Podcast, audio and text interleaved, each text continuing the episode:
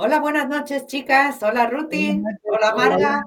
¿Qué tal, chicas? Aquí estamos de nuevo, otro domingo en Foro de Viudas. Y hoy tenemos un tema bastante importante, diría yo. Em, ¿cómo, eh, ¿Cómo encontrar pareja? ¿Es posible encontrar pareja? ¿Es posible volver a amar? ¿Y, cómo? ¿Qué hacemos? ¿Cómo sabemos? Eh, y, qué, mm, y qué puntos tenemos que tomar en cuenta. Así que, a ver, Ruti, ¿nos quieres contar un poquito? No, yo quiero saber, yo estoy bien sola, ¿por qué tengo que tener pareja? ¿Por qué me estoy arreglando de a poquito, voy haciendo los cambios? No, sé si quiero tener a alguien que tengo que estar eh, diciendo qué es lo que voy a hacer, qué es lo que no voy a hacer. Eh, voy a dormirme a la hora que quiero. entonces si estás lista o no, digamos.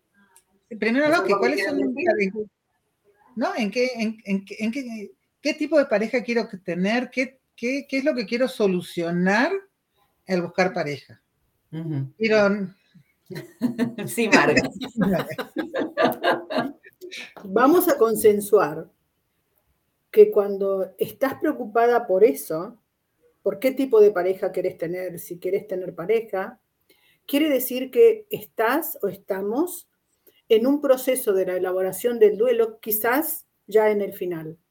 Quiere decir que nos empezamos a reconectar con el mundo y que la necesidad nuestra de amor o de amar o de ser amadas vuelve a nosotras y ya entonces podemos plantearnos este tipo de dudas que son dudas muy, muy eh, importantes en, el tema de la pareja. Me era importante decir eso. Digamos, no, estamos hablando de la parte anterior y todo lo que implica la parte anterior del sentimiento de culpa y demás, eso lo vamos a tratar a lo mejor en otro, en otro coloquio. Y también poner, poner, de empezar por decir que, cada, cada mujer después de enviudar, o sea, no hay alguna regla que, que, esto es para todo el mundo. Hay mujeres que a los tres meses sienten una necesidad de tener y buscar una pareja y las hay que cinco años después todavía no la quieren y está todo bien. O sea, no hay bien o mal de cómo hacerlo. No, a pesar de que la sociedad nos dicta como determinadas... Eh, cláusulas en donde teóricamente lo correcto es vivir en pareja. Entonces vos te enviudaste, pasó mucho tiempo y bueno, dale, tenés que empezar a pensar. Y no necesariamente es así. Hay, muchas, hay muchos prejuicios con respecto a la mujer sola, ¿no? Prejuicios que van eh, a favor de, de, que se tiene que quedar velando al marido, por un lado, y en contra, porque bueno, es natural que una mujer esté sola y la sociedad no sabe muy bien cómo enfrentarse con mujeres solas que están bien en esa soledad. Entonces, eh, ¿cómo abordamos el tema? ¿Cómo, ¿Cómo empezamos algo así? O sea, Ruti, tú estuviste hablando con un hombre y ¿qué pasó? Me empezó a contar de lo bárbara que era su, su, su, señora, como diciendo, andate, viste, yo todavía, y yo lo vi, o sea, por supuesto que ahí me saltaron todos todos mis, mis complejos y todo, porque antes lo había hablando con otras mujeres y todo, pero yo, yo no tenía, era una, una cosa, yo todavía no estoy buscando, ¿no? Pero era, viste, que bueno, voy a acercar acá, que, que, que me hizo sentir tan mal, dije, yo quiero estar en ese lugar. No. Quiero buscar, quiero abrirme a que ¡pam! Me, me hagan eso. Claro, quieres alguien con quien te sientas bien y que, y que no has perdido todos tus valores para estar con alguien a todo precio. Eso tampoco. Eh, queremos alguien que, con quien podamos hablar, que sea una conversación, que haya equilibrio, alguien que sea también a lo mejor de, nuestro nivel eh, financiero más o menos igual. O sea, ¿qué pasaría si, si tenemos pareja, pero Em, nosotros tenemos un nivel de vida mucho más alto que él, ¿qué pasa? es, una flor, de pregunta. Mm. Em, yo querría antes de llegar a eso, eh, decirte algo, Ruti, que vos tocas un tema que es muy importante en nosotras las mujeres, no solamente como viudas, sino nosotras las mujeres con el desarrollo de nuestro cuerpo, con el cambio de nuestro cuerpo. Y digamos que con nuestros maridos ya, digamos, nos conocíamos tanto, Sin embargo, una nueva pareja implica también exponer nuestro cuerpo, que no es el, de, el mismo que hace 30 años. Exponerlo, que alguien nos mire, que nos acepte o no nos acepte. Que alguien nos critique. Que a nosotros nos pasa lo mismo, ¿no? Pero digamos que no es esto lo que estamos hablando, de lo que estamos hablando. Entonces, muchas veces la, la falta de aceptación o el miedo al rechazo tiene que ver con que, bueno, cómo me veo, cómo soy, cómo, digamos, qué tengo para ofrecer. Eh, que es un tema, no, no es un tema que nosotras no lo pensemos. Cuando pensamos ya en la posibilidad de abrirnos y pensar en una pareja. Claro, es una relación muy diferente a esta edad.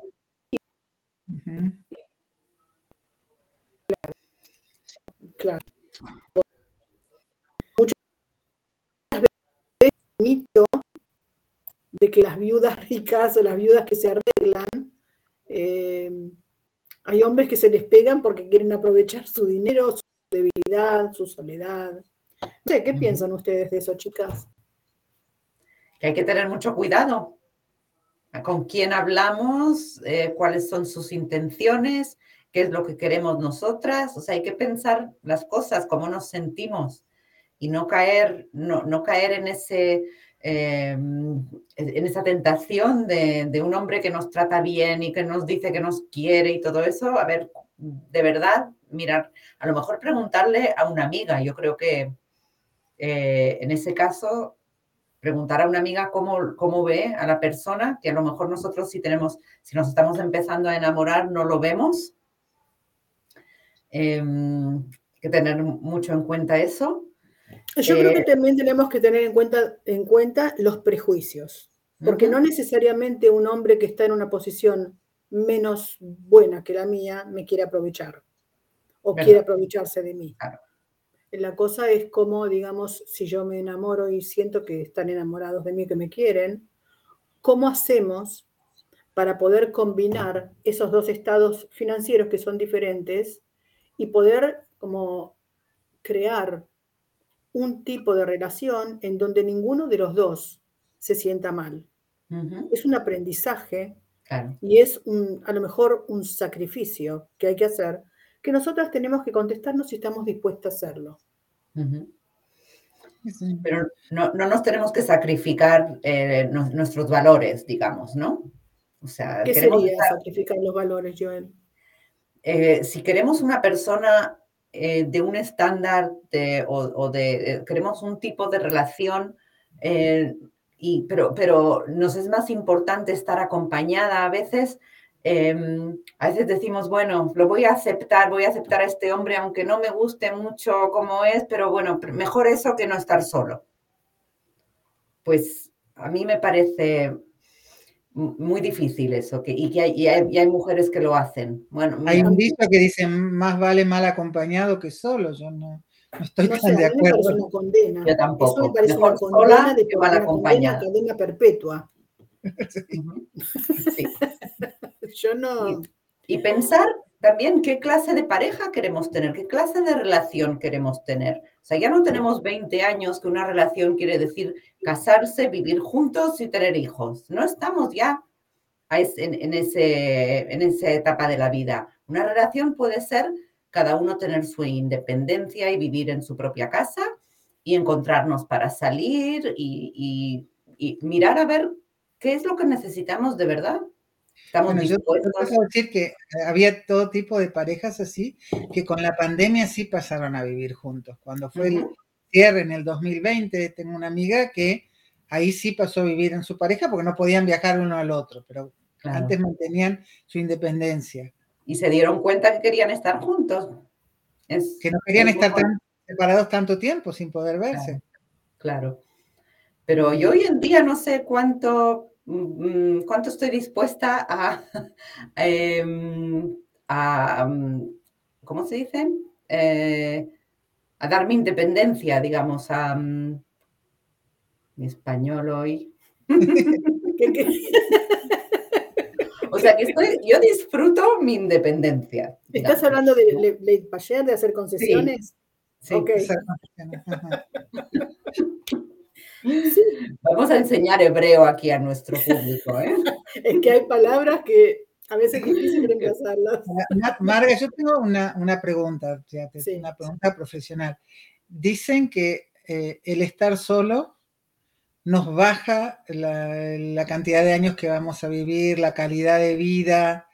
¿Qué, qué hay de eso? O sea, por ahí digo, ah, quiero estar en pareja para tener mejor calidad de vida. Eh, ¿qué, ¿qué, hay de, de, de, decir una cosa así?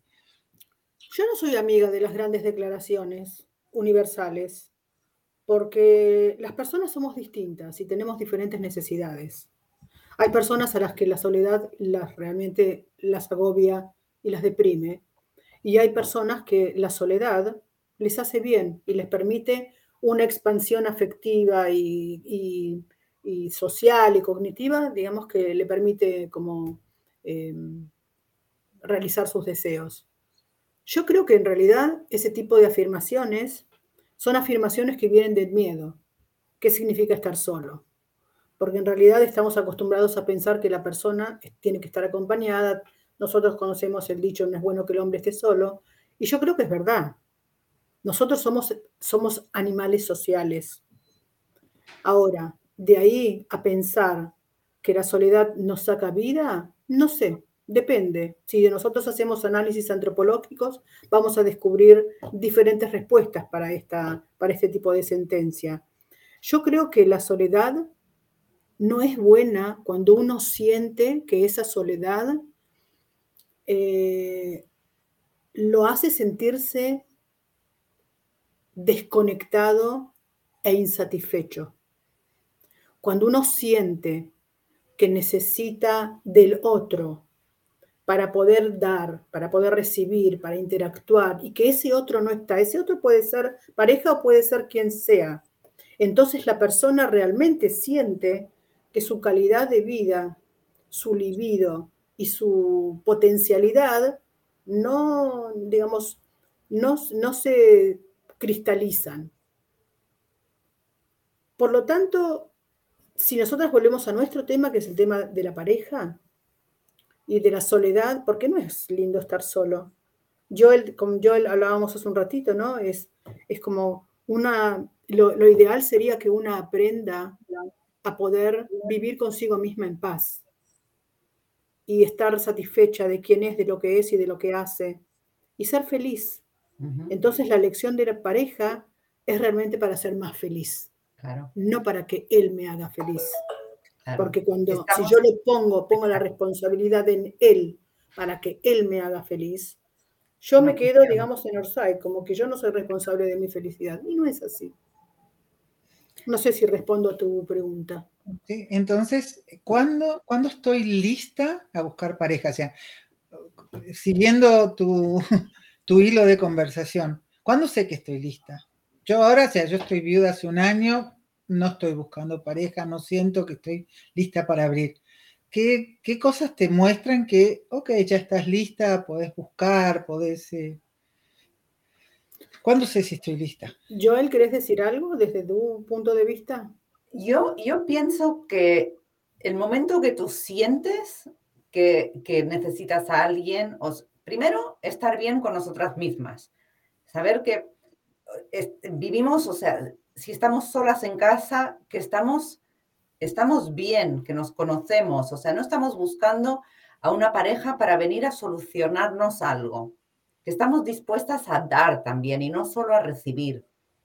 Ahí yo creo que es donde estamos listas para, cuando buscar una pareja para completar algo y, establecer una relación de, amor y de, felicidad, pero no para, no para solucionar algo. No sé si me explico bien, Marga. sí, sí, sí, claro que sí. Yo ampliaría este concepto que vos decís que es sumamente importante y diría que desde el punto de vista de mi viudez, yo me siento o creo que estoy preparada para una nueva pareja, primero cuando empiezo a pensar en el tema. Claro. Segundo, cuando siento que son cosas que hablábamos veces anteriores, que puedo evocar a mi, a mi finado marido sin dolor y sin llorar. eso quiere decir que de alguna manera ya estoy empezando a abrir espacio para un otro, porque mi marido está en el lugar del recuerdo y de un recuerdo que no me hace daño, sino que me enriquece y que forma parte de quién soy yo. Em, Pero abrir espacio, abrir yo, abrir espacio en el armario no, ¿eh?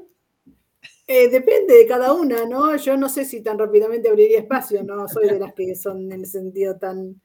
Em, hay algo que, que el vivir solas y el arreglarnos y el descubrirnos y el reinventarnos y ser independientes y los chicos ya están fuera de casa, digamos, yo creo que hay algo que ese, esa libertad, no a todas, ¿no? Pero eh, pero que, el poder vivir en esa libertad, eh, una vez que uno ya ha llegado, porque fue mucho esfuerzo llegar a ese momento, no tan fácilmente eh, una quiere renunciar. Hoy en día el concepto de pareja no es como cuando éramos nosotras jóvenes, ¿no? Es una pareja, te casás, después se agregó la opción de poder vivir juntos sin casarse y, ya está. No. Hoy en día eh, es muy, muy eh, variada la, posibilidad de poder vivir en pareja sin necesariamente eh, adecuarnos a, esos conceptos que no sé si son arcaicos, pero son antiguos. No, y aparte está toda la...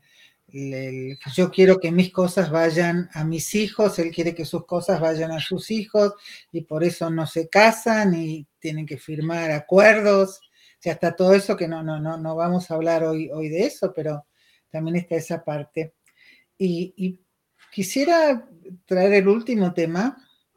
Eh, lo vemos mucho en Netflix, hay todo tipo de series de mujeres solas, que viene un hombre que es lo más charmant que hay y resulta que es un, es un ex convicto. Eh, vemos muchas de esas cosas. ¿Tengo que tener cuidado o no tengo que tener cuidado? O sea, eh, hay, ¿Cuánta verdad tienen esas series y qué es lo que pasa en la realidad? ¿Qué eh, significa tener cuidado, Ruti? Eh, ¿cómo, sé? Mm, mm, traje a alguien, me encanta, eh, estoy cegada. ¿Cómo puedo, qué, qué, herramientas tengo para que alguien vea realmente es, es, algo serio o la persona no les gusta o eh, porque hay, por supuesto, lo que voy a decir es, hay mucha eh, gente que está enamorada de, alguien que, que, solamente se escribió con él y solamente vio fotos. Eso, por supuesto, no hacerlo. Desgraciadamente en Facebook todo el tiempo me llegan eh, cosas de amistad con algún general de Estados Unidos que está con todas cosas, pero que está en el Irak o en el Líbano. Por supuesto que ese tipo de cosas no pero eh, sí presentar a alguien, sí preguntar a otra gente qué les parece, abrirme un poco, ya eso en el momento, ¿cuánto hay de tener que, tener cuidado y mirar las cosas bien? Sí, yo. yo. Yo diría que tenemos que tener los ojos abiertos también a esas banderitas rojas que a veces vemos. Que si hay algo que identificamos como un, esto Mm, hay que, hay que, hay que mm, hacer más preguntas. Esto no está bien. Si un hombre, por dar un ejemplo, eh, lo acabamos de conocer y enseguida dice, ah, no, no, no vas a pasar el fin de semana con tus hijos o, no vamos, o sea, muy, eh, digamos, eh, que se impone o se... hay que, aunque estemos eh, aunque nos estemos enamorando, yo creo que hay que, hay, que tener los ojos muy abiertos y, muy, y estar alerta a, esas cosas. Si hay algo que nos molesta, quiere decir que nos molesta y que algo está mal. Sí, de alguna manera lo que estás diciendo es confiar en nuestra propia, eh, propia intuición. Porque la o pedir ayuda a otros, o pedir ayuda a otros y a presentar y decir qué les parece. Sí, Sí, pero yo quiero, digamos, todavía quedarnos con nosotras. Como nosotras, sin depender de nadie, podemos tener cuidado. Y vos dijiste algo, Ruti, que es importante, que es cuando perdemos el cuidado, cuando nos enseguecemos. Y yo creo que cuando nosotras nos enseguecemos cualquiera, cuando se enseguece, lo que le pasa es que no ve. ¿Qué significa enseguecerse? Significa perder la capacidad de poder pensar con coherencia y objetividad. Y es cierto, ¿no? Que a veces uno después de años de viudez eh, encuentra a alguien y se enamora y todo lo demás, ¿no? Pero como que a nuestra edad, por lo menos a nuestra edad, tenemos que poder poner esa ceguera de lado, no enseguezarnos ante ninguna circunstancia. Porque cuando uno se enseguece y se enamora, y yo sé de lo que estás hablando, pierde la capacidad de pensar. Entonces, una de las cosas que nosotros debemos tener en cuenta es que no tenemos que perder la capacidad de pensar, de analizar, de confiar en nuestra intuición. Y aparte quiero decir algo, es muy difícil, muy difícil a veces darse cuenta de que la persona que está enfrente nuestro y que realmente parece como que nos cayó anillo al dedo, en realidad es un embaucador, o es un farsante, o es alguien que quiere aprovecharse de mí. A veces es muy difícil, aunque le pregunte a todas mis amigas. Ese, ese tipo de personas están entrenadas a engañar a mí, a mi familia, a mis hijos y a cualquier buen psicólogo que venga. ¿Nos quieres dar un ejemplo de cómo un hombre puede engañar? Totalmente, totalmente. También mujeres, pero en este caso estamos hablando de hombres. Entonces, me parece que nosotros tenemos que ser muy cuidadosas en, de la manera en que abrimos nuestra casa, en que damos cosas, en, la manera en que nosotras, que muchas veces nosotras como mujeres nos convertimos en madres, dadoras, dadoras de... Y en realidad no es necesario, no somos la mamá de nadie, somos las mujeres. Entonces, si nosotros podemos tener cuidado en ese tipo de cosas, no dar, yo no tengo por qué darle ni a él ni a nadie, más de lo que se merece. Me tengo que preguntar, ¿se lo ganó? Si no se lo ganó, ¿por qué le estoy dando? Muchas veces nosotras somos las que generamos un tipo de relación en el cual con esa necesidad de dar y de demostrar y de mimar y de qué sé yo, no vemos en realidad otras cosas. No es necesario, nadie quiere una mamá. Y el que quiere una mamá, que vaya a buscarse una mamá. Sí. Yo quiero a alguien que quiera una mujer. Eh, hay situaciones como en películas y, me pregunto si pasa eso en la realidad, donde un hombre nos invita a cenar a un restaurante eh, caro, muy elegante, y a la hora de llegar eh, la, la, cuenta, uy, me olvidé la cartera, ¿no te importa hoy pagar? Eso es normal, eso, o sea, ¿qué, haces en una situación así? Es un tema. Pagas, pero pero, pero, estar atento a esa banderita roja, diría, y, ver, o, se queda a dormir una noche y al día siguiente te dice, yo estoy haciendo arreglos en mi casa ahora mismo, ¿no te molesta si me quedo esta semana? Mucho cuidado. Vamos a ver. abrir la casa, abrir la casa es un tema muy delicado. Es como abrirse uno. Y uno, digamos, eh, tiene que ser cuidadoso con quién, a quién deja entrar. No, pero abrir, abrir la casa eh, por ley. Una persona que está viviendo en tu casa, aunque sea una semana, está considerado como concubino y tiene derechos.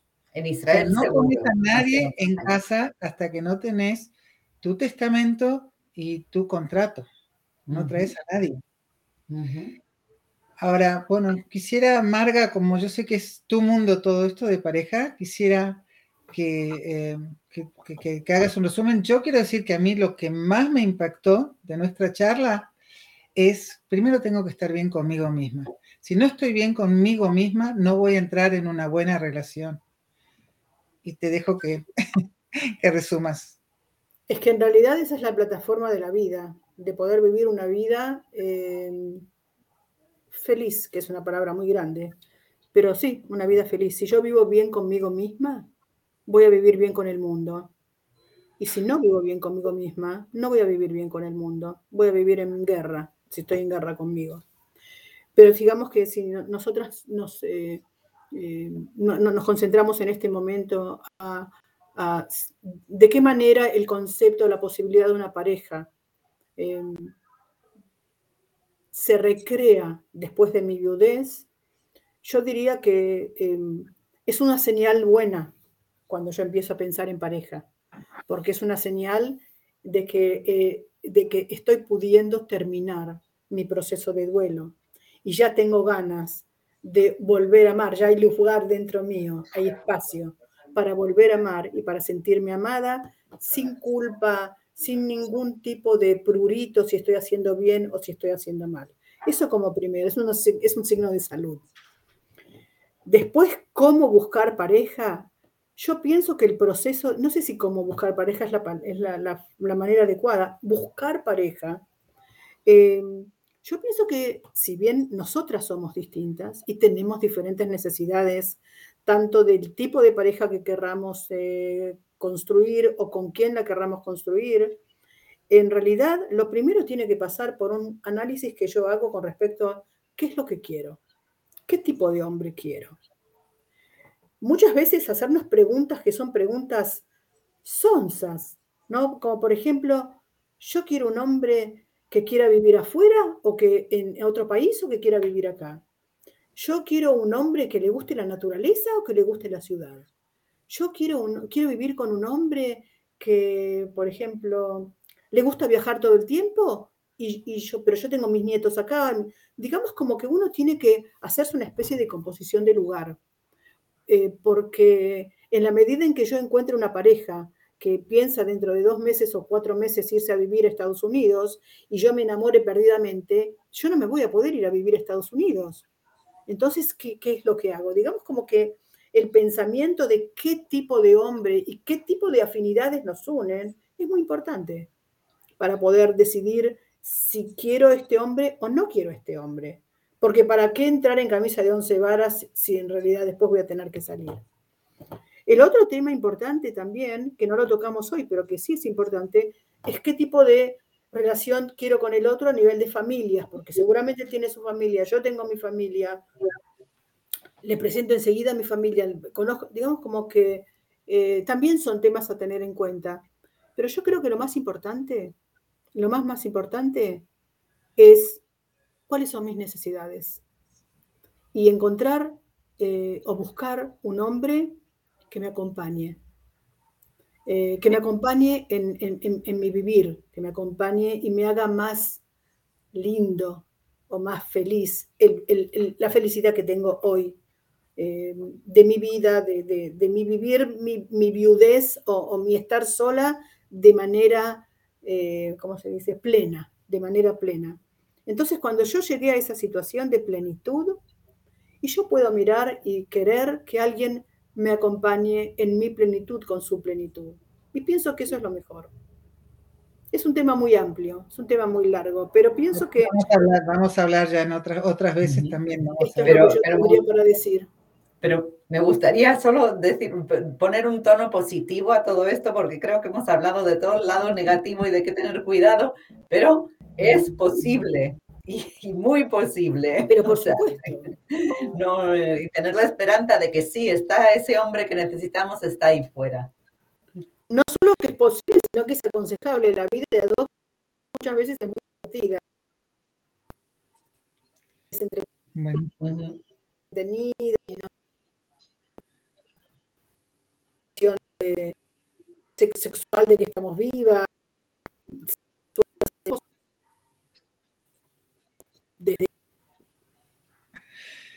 Chicas, otro tema de los que tenemos tanto que aprender. Eh, nos encantaría que quien nos escucha, si tienen más ideas, si nos quieren contar de sus experiencias personales, subimos al aire, si quieren que a veces los invitemos a, que nos cuenten ustedes también, pueden participar del programa. Y eh, gracias por estar acá, realmente siento que cada vez aprendo más. Gracias, buenas noches. Gracias, chicas. Gracias.